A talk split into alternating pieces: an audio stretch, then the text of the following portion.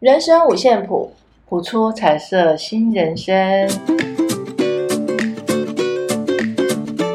我是园长，我是小峰。我们所谈的内容没有对错，也不批判，只是分享自身的经验与人生不同的看法。欢迎进入今天的主题：庄周梦蝶。相信大家应该都听过庄子这一则很有名的故事。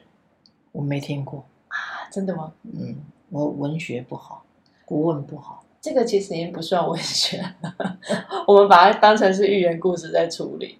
因为庄子其实我觉得老少咸宜耶，他有很多的故事，其实小朋友爱听，就很神奇。就像我们上一上一次讲庄子的那个有没有？逍遥游。对，逍遥游有一只一只鱼幻想自己想要变成是一只大鹏鸟，嗯、有没有？最最后终于变成大鹏鸟，振翅高飞。嗯，对。然后呢，旁边的小麻雀还笑他很傻。嗯，那我们今天要探讨的其实就是。庄子本身，他有一次在上课的时候，在跟他学生分享的时候，他是说他昨天做了一一个梦，嗯，他梦见自己变成一只蝴蝶，嗯，然后在梦里面非常的开心，嗯，他就很像蝴蝶这样，蝴蝶我们知道嘛，自由自在的飞翔，嗯，拍拍它的翅膀，慢慢的，然后去采，去采采花蜜，对，对不对？在花花海里面悠游着。可是呢，后来等他醒过来之后，他才发现，哎，原来我不是那只蝴蝶，因为那个梦非常真实。然后他就开始思考，嗯，到底是蝴蝶梦到了我，还是我梦到了那只蝴蝶？嗯，到底我是真实的，还是其实那个我是那只蝴蝶？是蝴蝶真实，还是我真实？我觉得啊。嗯，你觉得哪一个真实，那就是哪一个。这这这个没有，对，这个是几千年前庄子提出了一个非常哲，令让人家呃不断不断去反思一种哲学的问题啊。嗯，就好比说，我们常常会觉得说，哎，我们现在所看到的这些万事万物，嗯，我们所听到的这些言语，嗯。然后我们所看见的这些影像，嗯，到底是真的还是假的？虚幻的还是真实的？不知道哎，我只知道，如果以梦来讲的话，像我们学跟那个哈克老师是。学过那个解梦，他就不会讲到底是真实还是假的，在梦里就是梦里。我们学的解梦的部分啊，哈克老师有出了一本书，他在书上面有写，梦真的就像是潜意识正在跟我们对话，梦是意识与潜意识的桥梁，潜意识的讯息透过梦跟我们说话，期望我们可以彼此更靠近、更完整、更丰富。那个是他在《你的梦，你的力量》这本书里面写的。那以我对梦的了解，我做过好多的梦，我我我还做过胎梦。啊，胎梦，我自己的胎梦，对对对，我也做过。对，那你说，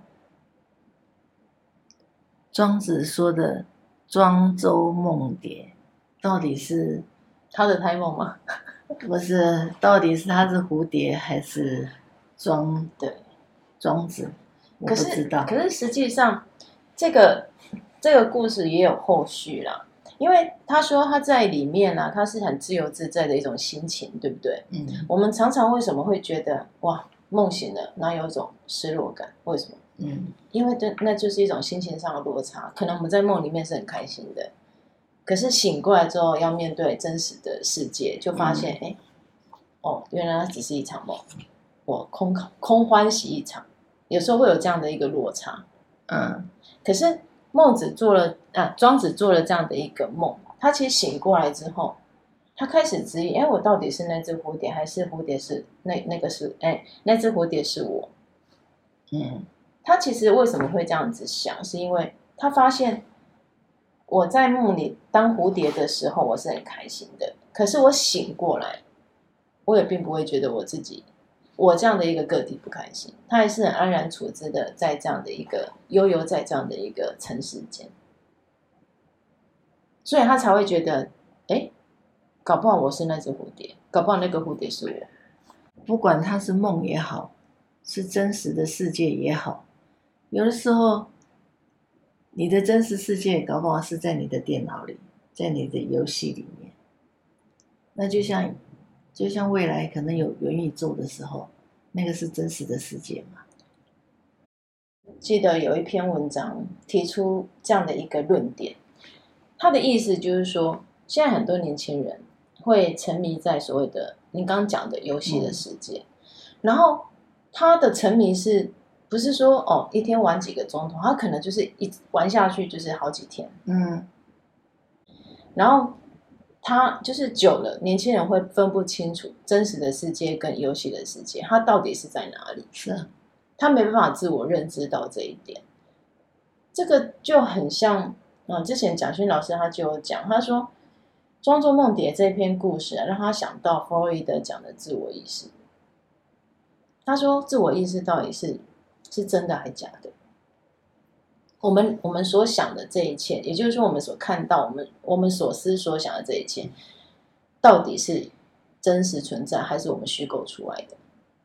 就好比有些年轻人沉迷在游戏世界里面，因为太过沉迷，他已经分不清楚真实世界跟游戏世界哪一个才是真的。我们就讲现在这个真实跟虚幻的世界，你如何在真实跟虚幻之间？取得平衡吗？是啊，你要知道，你呼吸，你的存在，你有没有真实的存在？你自我的认知，就像你如何在在这样的一个过程中，让你获得真切的真实感。你觉得在打 game 的时候你很真实，那你就你就享受那个真实，或者是片刻的真实，也没有不好。可能他需要这个部分。当他回归到真正跟人连接的时候，那又是一个他需要面对的真实的存在。对他来讲，不是吗？每一个人的真实存在跟自我认知，都自己存在自己的心里。你如何体现那个真实？你如何体现那个存在？你怎么去体现？就像你刚刚讲的，到底是我是我是虚构出来这个世界吗？我现在站在这边是我虚构的吗？就像全面启动一样，对，我是在梦境里吗？对，它是被设计的？啊，是啊，对不对？这其实是很有趣的一个话题啦。是啊。所以你这个要要要要探讨，这个都有很多很多可以讲的。可是我觉得你你应该就是我们讲这个问题，就是不管它是真实还是还是虚构的，有的时候你需要一个空间的时候，你也可以进入那个虚构的世界，允许自己进入。是啊，可是时间可能不要太长。你还是要，你还是要跟真实的踏入这个真实的世界啊，不是吗？除非你真的不存在，不存在这个世界，你你你才可以说哦，我是虚幻的。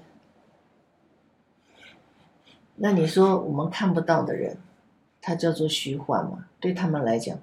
他们也叫做真实，嗯，对吧？是我们同样都生存在这样的一个空间里，只是你看不到他，搞不好他可以看到我们呢。就像电影里面常常演的场景，我们走过去就穿过他的身体了，不是吗？对，对不对？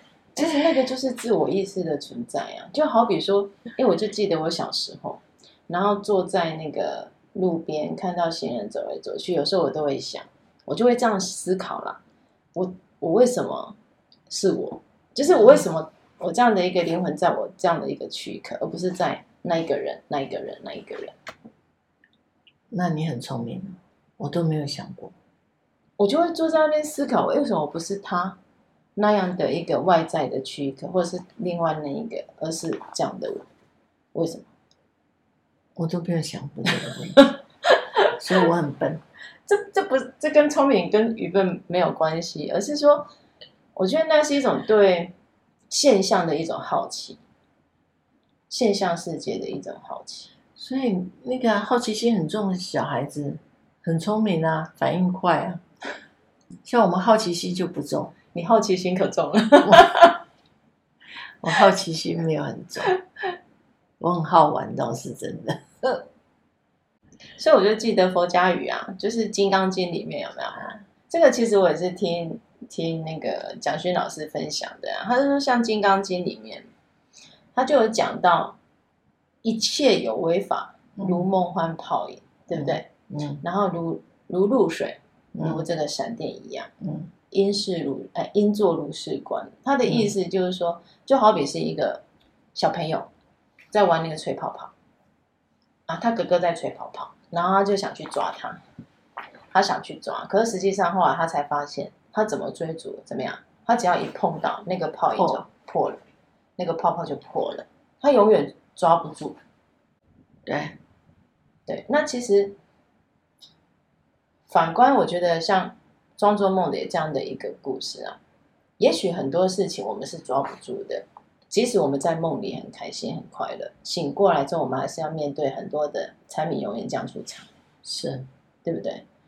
那这时候我们该如何自处？当那一个落差出现的时候，因为人生难免有落差。当你当你享受过呃最快乐的那个时刻的时候，那个失落感或是落寞感，其实会反差更大。当一切美好消失的时候。如果你知道那个不是真实的，那就不会有很大的反差。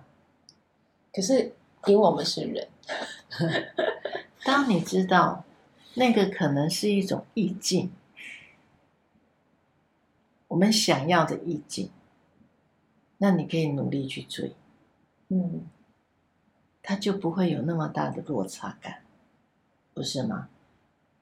我们可以用我们自己的方式。一步一步的去追你那个梦美好的梦境，也很好啊。是，就怕不切实际啊。对，你所追逐的是不切实际的。你所谓的不切实际是做不到。对呀，所以那个就是不切实际的。那他的反差就会很大。应该不是做不到，而是没去做。那他的反 差就很大，他的落寞就会很很大。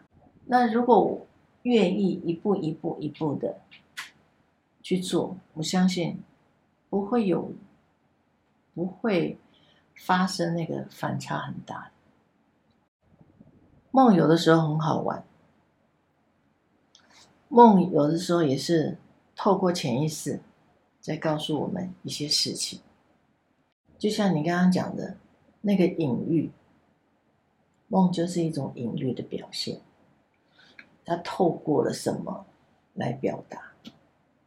就像，呃，我自己啊，我我我讲我自己的梦，我自己就觉得很神奇。我讲我我做过的胎梦哈，应应该有人也做过胎梦。是，我做过胎梦，我我有。我怀我女儿之前，呃，怀我女儿的时候初期，我就到一个布庄去买布，然后那个老我到那个布庄看很多很多的布，然后我就跟老板说：“老板，我要一个粉红色的布，我要做一件上衣。”那个老板说：“小姐，小姐，不要，哎呦，我哪些不水，白色较水，白色较水。我讲不爱，我不爱白色的，我爱粉蓝色的。”那个时候我在做这个梦的时候，其实我不知道它叫胎梦。后来我生完我女儿，我才知道它叫胎梦。对啊，其实这好难判定哦。对，粉红色这是女孩子，白的这是男生。哦，是是这个隐喻吗？嗯，白的是男生，粉红色是女生。嗯、对，真的，真的啊！我不晓得，真的是，就后来我女儿生出来，真的是女儿啊。然后我我儿子，我生我儿子的时候，我梦到我去看看那个，我很喜欢看庙会，嗯，然后有一天就有一个就有庙会，然后我就在旁边看，然后我就看到一个那个灯节抬轿的抬轿，因为因为那个轿子里面是神佛嘛，是啊，抬轿经过经过那个草，呃。路边的小草堆的时候，我看到抬轿的下面有一朵白花，哦，我就是我就觉得那朵白花很漂亮，然后我就在那边等，我就走走走走走走到跟给旁边那边等他抬过去，我要去嗯摘那朵白花。很神奇的是，我儿子，我我我。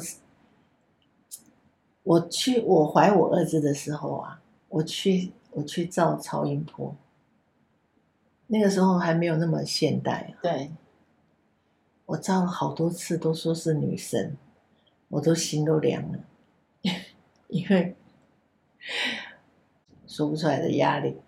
然后，可是生出来他是男生，而且 那一天还是观世音菩萨生日，我就觉得。好神奇的梦，我才知道，哎、我居然做了两个胎梦，而且都还挺准的嘞。那是后来我生完我儿子，在跟在跟那个比较年长的人在聊天的时候，他才说：“那你你也做那个胎梦哦，个较准的。”我说：“哎呀，我嘛不知道。”我说：“啊，那个就是胎梦哦。”胎梦不是不是每个人都会做，对啊。真的、哦、不是，不是每个人都都会做。我不知道这好难判断，对不对？对啊，刚开始啊，是啊，就觉得很神奇。你说他是潜意识要告诉我，我怀的是男的女的，就觉得很好玩。可是那我的胎梦就很很奇怪，因为我已经忘记我在跟那个那个空间是什么，反正我就记得我在跟一个人打架。是啊，而不是呃一般的打架哦，就是那种用法力在打架，就是光速这样射来射去。我记得好像是那样，然后突然之间，我就觉得对方对方好像是穿了白色衣服还是什么，我真的有点忘了。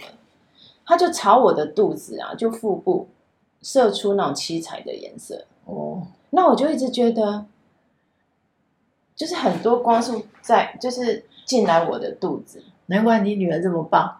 然后我不知道，我其实我从头到尾都不知道那个叫胎梦还是不是胎梦。我只记得那个梦醒了之后，我就觉得莫名其妙，这是什么剧情？这是什么梦境？我完全无法理解。然后过没几天，就发现自己怀孕了。然后我就想说，哎，哦，原来怀孕会有这些征兆。我不晓得。其实我我也不晓得，只是因为刚好今天讲到这个，对，其实做梦的这个部分，我就聊一聊，轻松一下。这个没有没有绝对了，只是发生在我自己的身上，啊，我印证了这个部分。那在梦的过程当中，我也有替一些朋友解过梦，嗯，然后他们都说好神奇啊。然后我只是觉得，嗯，哈克老师讲的也对。因为梦其实就是潜意识的一种隐喻，隐喻呀，他嗯没有很神奇，只是因为我们太少去跟我们的潜意识对话了。可是胎梦这种东西是潜意识吗？胎梦应该不是潜意识，对啊，它已经不算是潜意识的一个。我只是说真正的做梦啊，嗯，一般来讲，真正的做梦，而且它是有一些梦，它真的是有意识的。像我同事他先生做的梦是预知梦，哎，真的，嗯，神奇了吧？嗯，对啊，他就说他在梦里看到什么，看到什么。你说这到这个到底是真的还是假的？这就是，然后醒过来就真的应验，对，真的有发生那件事情。常常吗？常常啊，常常，所以我就觉得很神奇，这个到底是真实世界还是虚幻世界？是可是他是在梦里哦，是，他是在梦里看到那些事情哦，还没发生的，他起来他才知道是做梦。所以依照我们科学角度来讲，人的那种脑波，嗯嗯，还真的。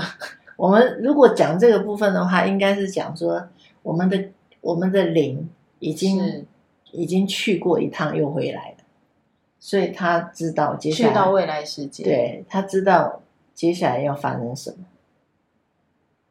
所以很多人都说时空旅人是存在的，这个我我就不知道了，这个很神奇的事情，我就不太了解。我在看庄庄子这本书，他他讲到庄周梦蝶的时候，当然这个就很像人家那种所谓的那个叫什么诡辩派有没有？嗯，白马非马的那种概念。嗯、然后就像庄子讲，到底是我梦到蝴蝶，还是蝴蝶梦到我？这个是无解的啦。对，其实这是无解的。可是其实我觉得有时候从一个佛家的角度去切入的话，我倒是觉得说，哎，没错。很多事情我们也许看到都是虚幻的，就像我们常常会讲嘛，“嗯、眼见为凭”，是啊。可是眼见真的为凭吗？也不一定。那个眼见是我们看见的，那我们看到的东西，其实有时候也是在反映我们自己的意识，对不对？我们想看，对，我们想看到什么就看，不想看到什么就不看。心啊，所以佛家说心啊，对，那颗心要安好啊。是，对，要稳住啊，心安心稳，智慧就生，是对不对？对啊，你如果就像我们讲，你真实的存在吗？还是你你对自己的认知是否定的，或者是你觉得你没有存在的价值跟意义？这是自我认定。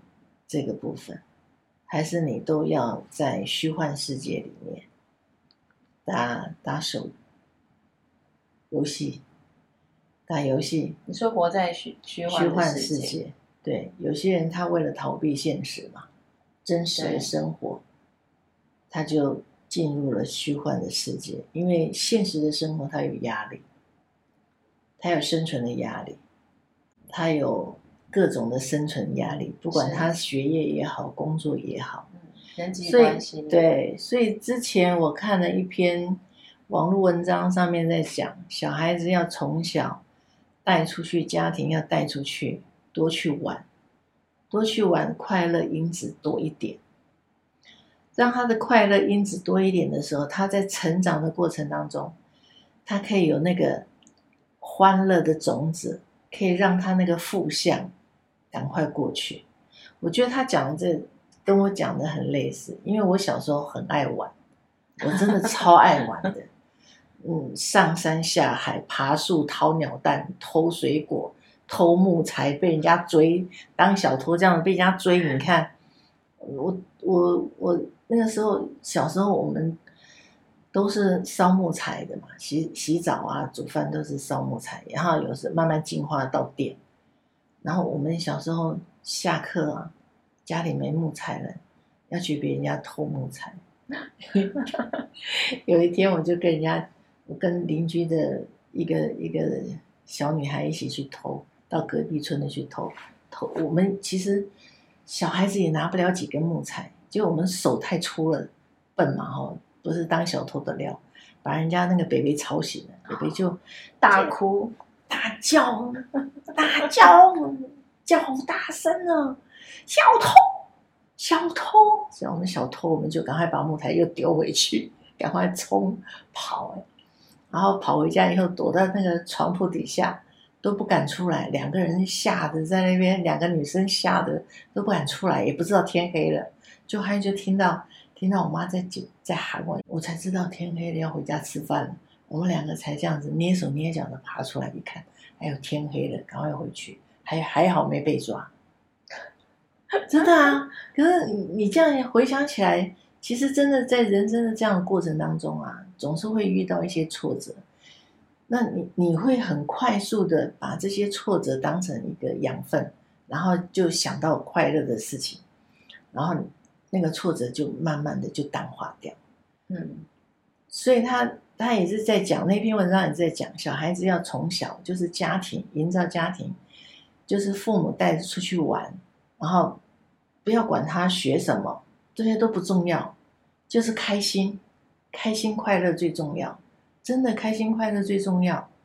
你你以后长大以后，面对任何的挫折，你就会一笑置之。慢慢慢慢慢慢，你就会觉得天塌下来还有高的顶，不用担心。对啊，不要想那么多。可是有些人他不是这样想，所以你看，快乐重不重要？重要啊，真的，因为现在的社会真的是，真的是不知道是真实的还是虚幻的。你说要比有钱，太有钱的一堆了，然后穷人也是穷人一堆，那你要怎么样在这样子一个社会里面生存？嗯，然后让自己，让自己感觉到我是有存在价值的。不管对这个社会有没有帮助，可是你存在一定对这个社会有帮助，你的付出一定对这个社会有帮助。我们是小小的一颗沙，都没关系，可是我们是存在的，对吧？对，对啊，就要肯定自己的存在，要看见自己的存在，你不要虚，让自己觉得虚无缥缈。我觉得。这个才是，才是真正的，我觉得有点不太好的想法，就是在要肯定自己，你你是你是存在是对的，你现在存在是有意义的，是，你要看见自己，肯定自己，好不好？大家还有我自己也是。即便我已经慢慢老去了，可是我觉得我还是有老去的存在价值，对吧？所以，我们今天讲这个啊，梦蝶，它真实跟虚幻都是看自己怎么看。就我们刚刚最初讲的哲学的这个部分，对不对？就看你自己怎么看，然后好好的安稳自己的那颗心，对，然后喜欢当下的自己啦。对，因为这个世界本来就没有所谓的永恒不变的事情，对，真的没有错。所以就像我们刚刚讲的，哎，有时候为什么觉得好像哎快乐的事情过了会很落寞？其实那个都是因为我们以为很多事是永远很不变的，但实际上并没有。当下就是永恒不变。现在我讲这句话，每一个无数，其实每一个无数的片刻。对，它也是成就你这一生很重要的一个时刻。对，没错。哎，今天好像是我们第二年的第一第一次第一集，对，非常非常哇，值得庆祝哎，值得庆祝。今天是我们第二年的第一集。谢谢大家跟我们一起。对啊，谢谢大家的支持。对，走过一路跟我们一起，呃，走过这一年，在未来的一年是，也希望大家给我们继续加油跟鼓励哦，好不好？对，好，那我们今天来看看，好，我们今天抽到的就是心存感恩，有太多值得感谢的人事物，在这个美丽的星球上。每一天都是新的开始，深呼吸，一口气，再微微一笑，太阳升起，新的一天开始。现在轮到你向他说声谢谢你。每天早晨，当你醒来的第一件事，先用一两分钟的时间献上感谢，并把这变成一个仪式。感谢透过窗户投射进来的阳光，和你有个安全的家。现代生活的便利，梦想、蒙福享有健康，各种让你开心的小确幸，找拿在脑海中想象或写在日记中，或大声歌颂。你也可以选择在晚上入睡之前进行这个仪式，早晚都好。关键在于你确实的执行它。感恩会让你在精神层面深深的重新得到力量，而且你付出的越多，你得到的就越多。感谢大家，感谢大家，今天就聊到这喽。是，也希望大家能够多多跟我们分享你的小故事，就像我们今天讲到的胎梦，对，也可以告诉我们你的胎梦是什么。真的，谢谢，谢谢，好，拜拜。下次见喽，拜拜。